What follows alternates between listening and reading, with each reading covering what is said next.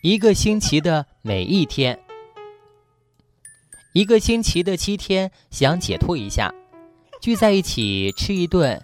不过每个日子都有许多事情要干，一年到头没有自己支配的时间，他们必须找到一个奇特的完整的日子，可是只能每四年才有一次，就是为了有条不紊的计算时间。而安排在二月的那个闰日，在闰日这一天，他们要聚到一起吃喝一顿，因为二月又是忏悔节所在的月份，所以他们又要依照自己的喜好和心思，穿上参加狂欢节的礼服，好好吃一顿，发表一些演讲，在无所顾忌的友爱气氛当中，讲些中听和不中听的话。古代的战士在吃饭的时候，把啃完的骨头往往彼此往头上扔。不过呢，一星期的每一天只是讲些双关语，说些在忏悔节狂欢时不犯忌讳的逗乐话。闰日到了，于是他们聚到了一起。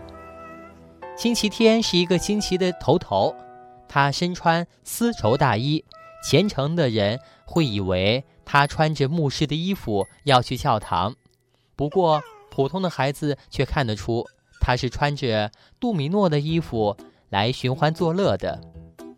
他扣眼上插的那朵亮闪闪的石竹花，是剧院的那盏上面写着“票已售完，请另寻消遣”的小红灯。星期一是个年轻人，跟着到来了。他和星期天是一家的。所以他特别热衷于寻开心，只要守卫队一换班，他就从作坊跑了出来。我得出来听奥芬巴赫的音乐，它既不影响我的头脑，也不深入我的心灵，它只让我的腿部的肌肉发痒。我要跳舞，再喝上几盅，挨揍蓝了眼。第二天又去干活，我是一个星期的开头。星期二汲取耳日，是力量的日子。是的，我是。星期二说：“我动身干活，把麦库尔的翅膀系在商人的靴子上，去工厂里查看轮子是否都上过了，油在转动，裁缝是否都坐在那里裁衣服，铺路工人是否都在铺路，个人都应该干自己的事情。”我注意每个人，所以我穿上了警察的制服，管自己叫做巡警日。这个说法更是不好，那就请你们说一个更好听一点的吧。于是我来了。星期三说道：“我站在一个星期的中间，德国人管我叫周中先生。我在店铺里当伙计，就像一星期中其他尊贵的日子中间的一朵花一样的。若是我们排队向前走。”那么我前面有三天，后面有三天，他们就像是我的仪仗队。我总觉得我是一个星期中最体面的一天了。星期四穿着铜匠的衣服，拿着榔头和铜壶，那是他的高贵出身的标志。我的出身最高贵，他说道，属于原始宗教，很神圣。在北方国家，我随托尔而得名；在南方国家，则随朱庇特而得名，两位神人都会打电打闪，这些已经与这个家族分不开了。接着，他便敲了敲铜壶，显示了一下他的高贵出身。